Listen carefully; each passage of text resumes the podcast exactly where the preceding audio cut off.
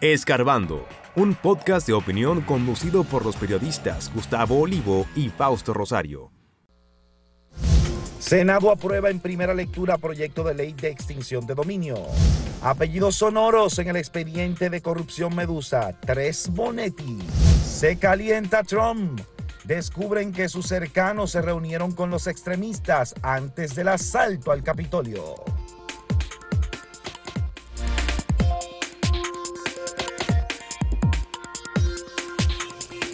El Senado de la República aprobó ayer, en primera lectura, el proyecto de ley de extinción de dominio.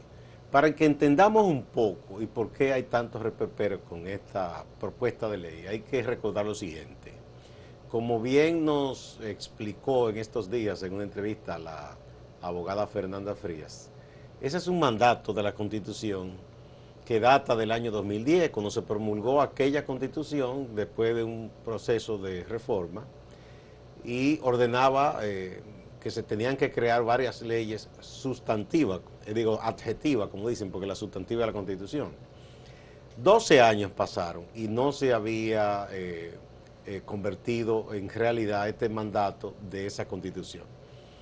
Ahora muchos, muchos políticos de diversos partidos, eh, sectores de la sociedad, eh, reclamaban que se hiciera realidad ese mandato de la Constitución con esta ley. ¿En dónde está el escollo o el meollo del asunto de por qué alguna gente tiene cierto temor? Lo primero es que para fines de aplicación se supone que si van a investigar a personas con patrimonios hechos de manera ilícita, tienen que partir de una fecha, porque no van a abarcar la historia de la República, eso es imposible.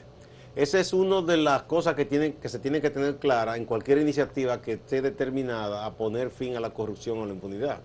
Lamentablemente no se pueden abarcar todos los casos, no se puede. Entonces hay que partir de una fecha. Ahí estuvo el primer escollo. Algunos dicen que si de 20 años hacia acá, que si 10. Lo otro es por lo que han explicado algunos juristas, que tienen temor de que esto se convierta en un, instrumento que dé lugar en ciertas circunstancias a los excesos. Me explico. Eh, por ejemplo, mm, se puede investigar a alguien que aunque no haya sido penalmente condenado por amasar un patrimonio que no esté claro, en este caso, con esta ley de manera civil, se le pueden hacer confiscaciones. Y también dicen que tienen el temor porque cuando se habla de lavado y de personas que puedan ser cómplices de lavado de una fortuna proveniente o de la corrupción que implique dinero público o de lavado por eh, asociación con el crimen organizado, que entonces a esa tercera persona que esté usufructuando una propiedad o ahí es que está también, que haya hecho algún tipo de negocio eh, que pudiera alegarse que de buena fe, si tú tienes un apartamento y lo alquilas a alguien que después resultó que el tipo es un bandido, tu propiedad pudiera correr riesgo.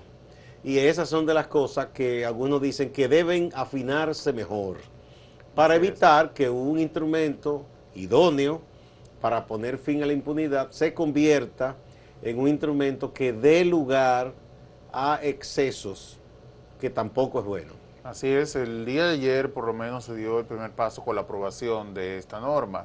Eh, se votó con una cantidad de 27, eh, de los 27 votos, 24 fueron a favor. Y esto obviamente hace que ya la norma pues pase a la Cámara de Diputados para la segunda discusión y ver si finalmente se aprueba sin modificaciones. Como todos bien saben, en caso de que en la Cámara de Diputados haya alguna objeción con respecto a alguno de los artículos, se volverá a revisar y esto tendría nuevamente que llevarlo hacia atrás para una nueva aprobación en el Senado. En la parte de lo que tenía que ver con el debate en la Cámara Alta, eh, mencionabas la parte de la retroactividad de la ley, un tranque que tenía este, este proyecto para su aprobación debido a que se entendía que ninguna ley en República Dominicana ni en el mundo es retroactiva. Sin embargo, quienes defendían la parte de que, por decirlo de alguna manera, eh, supongamos que eh, mis abuelos, por ejemplo, adquirieron una propiedad de forma irregular, lo que, los que defienden esta norma dicen que no sería retroactividad, sino eh, que como para el Estado esa propiedad nunca fue adquirida de forma legal, pues no es legal aunque esté en mis manos y hayan transcurrido varias generaciones. Además que no se le cobraría en este caso a tus antepasados, sino a ti. Exacto, y eso obviamente me perjudica a mí, pero se trata de una propiedad que nunca fue adquirida de forma legal y esto es lo que ha causado cierto debate en, el país, eh, específicamente en la Cámara de, en el Senado de la República. Además de esto, está el hecho de que hay quienes acusan, en especial al Partido de la Liberación Dominicana, de estar en contra de la aprobación de esta ley, debido a que podrían verse afectados en caso de que se apruebe finalmente y haya una persecución en su contra, de que esto podría eh, llevarlos a perder propiedades o perder eh, dinero que han adquirido en caso de que se declaren culpables.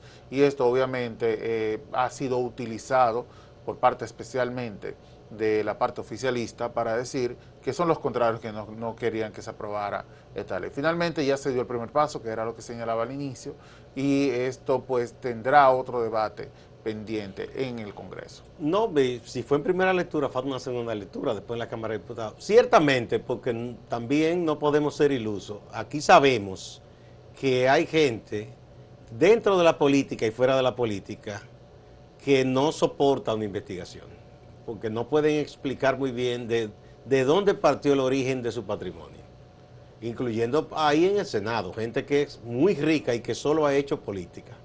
Y la política no deja dinero. La política no deja dinero. A los políticos no debe, no debe dejarles dinero. No, especial en el sistema político que tenemos en República Dominicana. No, y en ninguna parte del mundo. Hay que gastar fortunas No, no, no, no, en ninguna parte del mundo. Un presidente de países muy ricos como Estados Unidos, Francia o Japón, si tienen dinero, ese dinero no viene de la política. Pueden obtenerlo después que dejan de ser presidentes, si escriben un libro, le, eh, le pagan cátedra, pero nunca serán tan ricos como uno de esos industriales. No es verdad. O sea, de manera que el que me dice a mí que militando en un partido ha acumulado fortuna, hay que revisarlo. Porque eso no deja dinero, no es cierto. ¿eh? Entonces yo sé que hay gente ahí que tiene también su temor, incluyendo senadores, porque se sabe cómo hicieron ese dinero. Claro, y es lógico. Eh, todo el mundo sabe lo que gana un senador y lo que gana un diputado. Y lo que gana un ministro, lo que ah, gana un presidente. exacto. Los presidentes cuando se retiran le pagan su salario completo de por vida y aún eso no te hace multimillonario. No, no, no, para exhibir las fortunas que muchos han exhibido y que obviamente se desconoce de dónde ha Y las propiedades y todas esas cosas. Así que eh, ya por lo menos está esta primera parte lograda, vamos a decir, en el Senado, como bien señalas, hay una segunda lectura que está pendiente, posteriormente pasaría así a la Cámara de Diputados. Exactamente, pero es importante que eh, se haga el esfuerzo eh, porque se cumpla con ese mandato de la Constitución. Ahí han hecho, pienso yo, un esfuerzo serio. El senador de, por la provincia de Sabaná, Pedro Catrín, que se ha fajado con eso, y el senador de la provincia Santo Domingo. Antonio Taveras. Don Antonio Taveras han, se han fajado en eso, eh, a contrapelo de mucha gente que ha puesto tropiezos pero eh, yo he escuchado voces de abogados fuera de ahí, que me parece que, es gente respetable, que han emitido preocupaciones por el tema del Estado de Derecho y gente que para mí tiene credibilidad, un Nace Perdomo, una Fernanda Fría, entre otros, que yo creo que tienen credibilidad. Pero hay otros ahí dentro que no es por el tema de derecho, porque bastante que han apoyado atropellos. Así es. que están dentro de ahí del Senado y de la Cámara. Han apoyado atropellos. Hay que recordar que hubo un grupo de legisladores con un jefe de policía y alguien lo grabó para bien de la humanidad, diciendo, miren, no paren a la prensa, cuando agarren un muchacho, usted le arranca la cabeza, denle para abajo. Entonces, de esa gente no me puede a mí hablar de Estado de Derecho, porque no creen en eso. ¿eh? Y, la negación de derechos que ha habido con las mujeres, cuando han reclamado eh, respeto por tomar decisión sobre su cuerpo, la causal y todo eso. Entonces, esa gente no actúa por derecho. Ahora, hay otros que sí, como esos abogados que hemos mencionado, que tienen legítima preocupación y es gente respetable y que sabe lo que opina sobre estos casos. Lo que pasa es que son personas que se mueven fundamentalmente por sus intereses, de acuerdo a cómo una decisión podría beneficiarles, pues entonces en esa línea es que, que mueven sus palabras y la defensa entonces, entre comillas, de lo que es el buen derecho en el país. Bueno, vamos a presentar el tema que hemos puesto hoy para que la gente opine, Samuel. Eh, como aquí se dice que el pueblo supuestamente de memoria corta y que un político pasa por el poder y hace y deshace y que luego viene con su cara limpia y pide el voto de nuevo y no hace mención de todos los entuertos y todos los problemas que tuvo, y entonces la gente dice, bueno, y la gente se olvida, la gente mm. tiene memoria corta. ¿Es verdad esto, que el pueblo olvida? ¿Cree que es cierto que el pueblo olvida lo negativo del pasado? Sí, no o a medias. Vamos a ver qué opina la gente.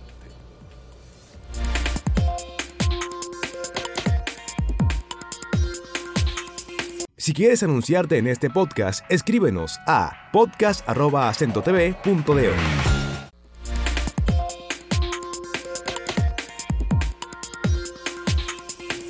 antes de seguir con nuestro contenido informativo, hay que recomendarles que visiten la página de Acento TV, acentotv.de, donde encontrarán la programación de nuestro canal, también los programas que se transmiten a través de YouTube, a través de nuestros canales de televisión.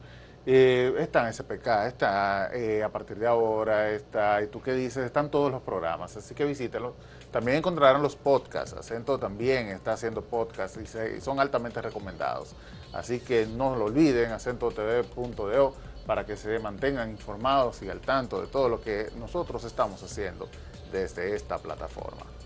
Y bueno, ya pasando a la parte informativa, tenemos que hablar obligatoriamente de lo que es el expediente del llamado caso Medusa. Es un expediente, como todos conocen, bastante grueso. Hay información, como dicen, a patá, porque son 12.000 páginas, 12.200 páginas de, eh, que ha llevado eh, o que ha entregado el Ministerio Público respecto a este entramado de corrupción que involucra fundamentalmente como cabeza de esta investigación al ex procurador Jan Rodríguez. Y esto ha también eh, impactado a varias personas y empresas, entre ellas tres que hemos publicado el día de hoy, de personas que aparecen en el expediente bajo el apellido Bonetti, un apellido que es eh, altamente reconocido en nuestro país, de empresarios que tienen ya muchos años ejerciendo en este mundo económico y pues eh, han sido mencionadas y cómo funcionaban sus empresas para beneficiarse de este entramado de corrupción. Desde luego, está haciendo el Ministerio Público la acusación y esto tendrá que ser ya aprobado o descargado por un juez en caso de que las evidencias que presente eh, la PEP, que en este caso quien es que lleva la voz cantante, eh, de que efectivamente se cometieron algunos eh, ilícitos y por ende hay responsabilidades. De lo contrario, sería pues descargado esto, incluyendo a las empresas. Pero por lo pronto, hablan de empresas muy importantes como Cemex, por ejemplo, eh, de donde, explica el expediente, se beneficiaban diversas personas a través de la compra de materiales para la construcción de lo que es conocido como la Nueva Victoria. Y este entramado de corrupción, desde luego, eh, beneficiaba al ex procurador de Alain Rodríguez, quien, según el Ministerio Público, cobraba una parte de Cuando este se mencionan empresas o nombres de empresarios, eh, habría que ver si la negociación con una empresa, una marca o con un, empresario, conllevó algún pago de coima, porque eso sería lo ilícito. Porque eh, si le compraron a precio de mercado, no hay problema. ¿verdad? No habría inconveniente. Ahora sí es con favoritismo, ahí sí. Eso es lo que hay que investigar. Eh, este expediente ha, causado mucha roncha, entre otras cosas, porque fíjense, es lo que decimos, hay apellidos sonoros, apellidos que no son de esos, como dice un amigo mío, que hay muy pocos en la guía telefónica. No hay muchos.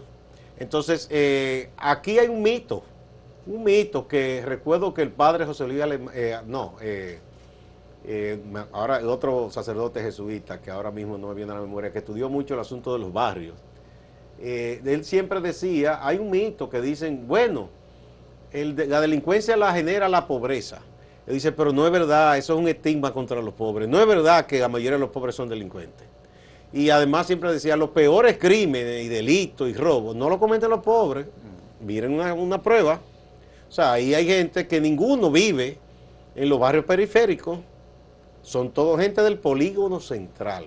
¿no? Que los apellidos más comunes y si son menos fuera de la capital, y si los que están ahí fuera de la capital, en las ciudades de provincia donde viven, busquen donde viven. Es gente toda eh, del segmento alto de la sociedad o medio, por lo menos. Entonces, ese es un mito, decir que el pobre es el, delin- el delincuente. Eh, hasta ahora esta gente está acusada, no lo vamos a condenar antes, pero que tomen eso de ejemplo, ¿eh?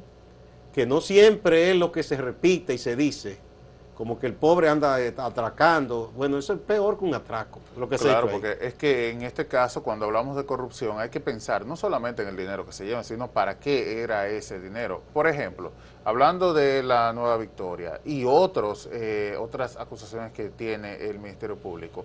En el caso de la Nueva Victoria, eh, se habla de que los terrenos donde se construyó esta nueva prisión no son los, Perdón, los recordé el nombre del querido Ajá. Jorge Cela. Ah, Jorge Cela, sí. el sacerdote jesuita que siempre decía eso, señores, no.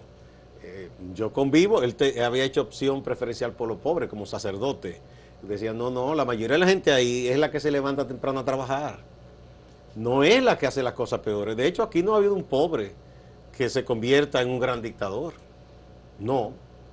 Ya cuando llegan ahí, aunque tienen origen pobre, se han hecho ricos antes, porque Trujillo robó muchísimo antes de ser dictador. Sí, fue cuatrero, entre otras cosas. Y no, y como, como Ah, jefe del ejército eso- robó muchísimo. con eso se hizo. Ya llegó millonario y robó más. Exacto. Pero nada, mencionaba lo, cómo afecta la corrupción y es bueno que todo el mundo lo recuerde siempre. La corrupción no solamente es por el dinero de nuestros impuestos que ya se lleva, que es gravísimo, sino que también afecta la calidad de vida de los dominicanos.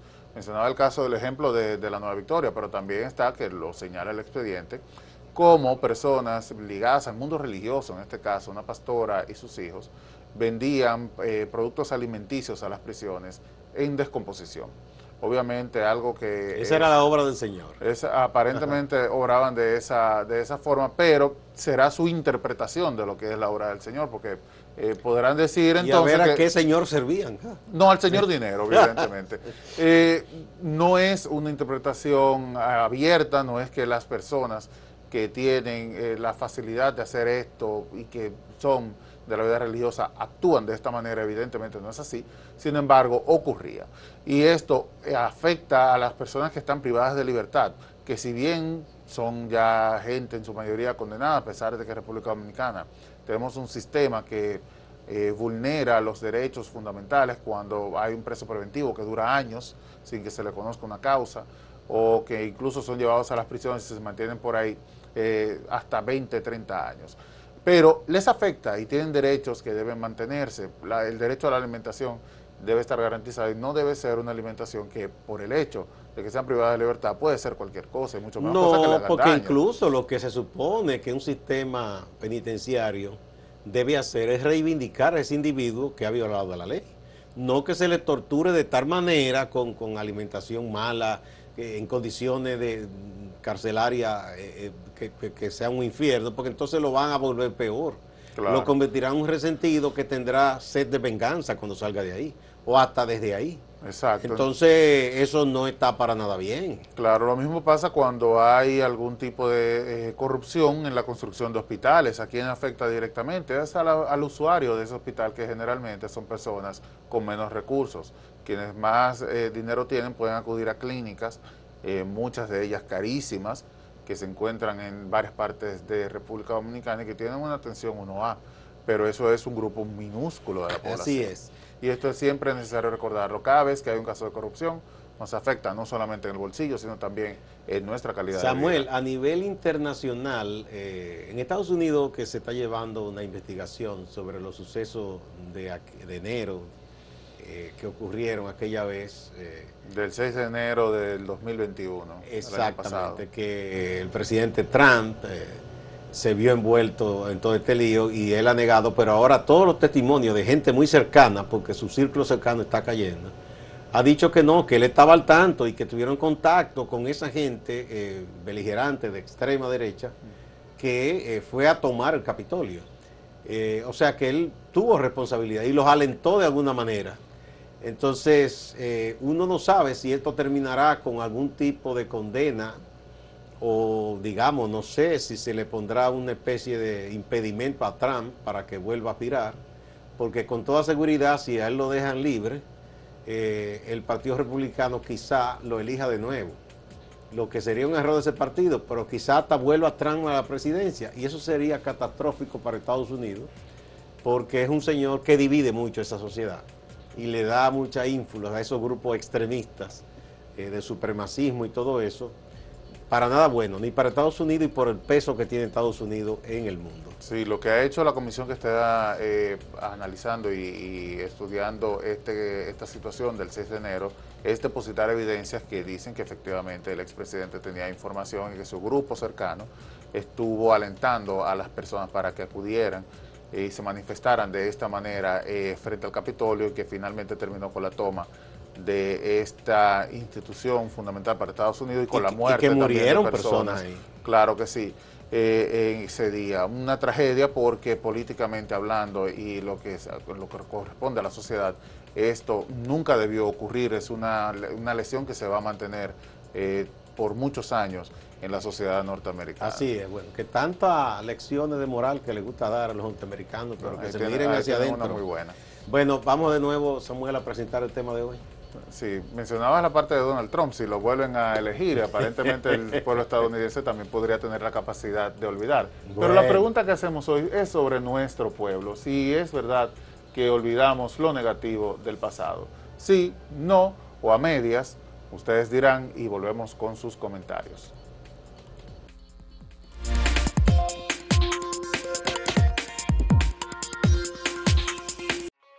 Síguenos en redes sociales, arroba acento diario y arroba acento TV.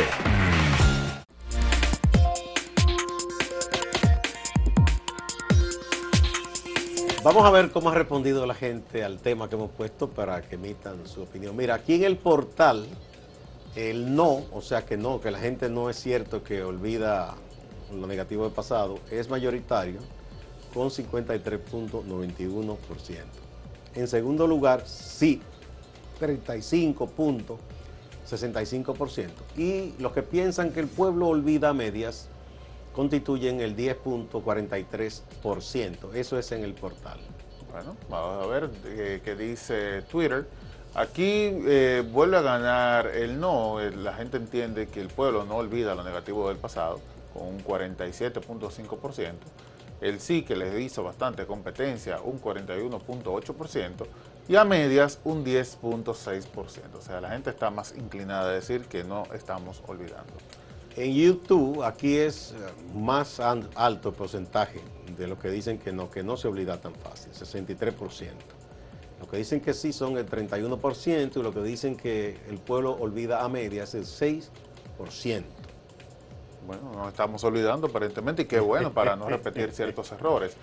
Dice el licenciado el Albelo, Alberto, perdón, eh, sí, porque a la hora de votar le dan 50, 500 y un picapollo y resuelve. Pero eso no es olvidar, eso es ya otra cosa. José de la Cruz Corporán dice, podemos afirmar que esa teoría es cierta 20 años atrás, más hoy todo ha cambiado. El pueblo ha iniciado un proceso de observación y reflexión que antes era totalmente ausente en su diario vivir, en su materia gris. Vamos a ver otro comentario.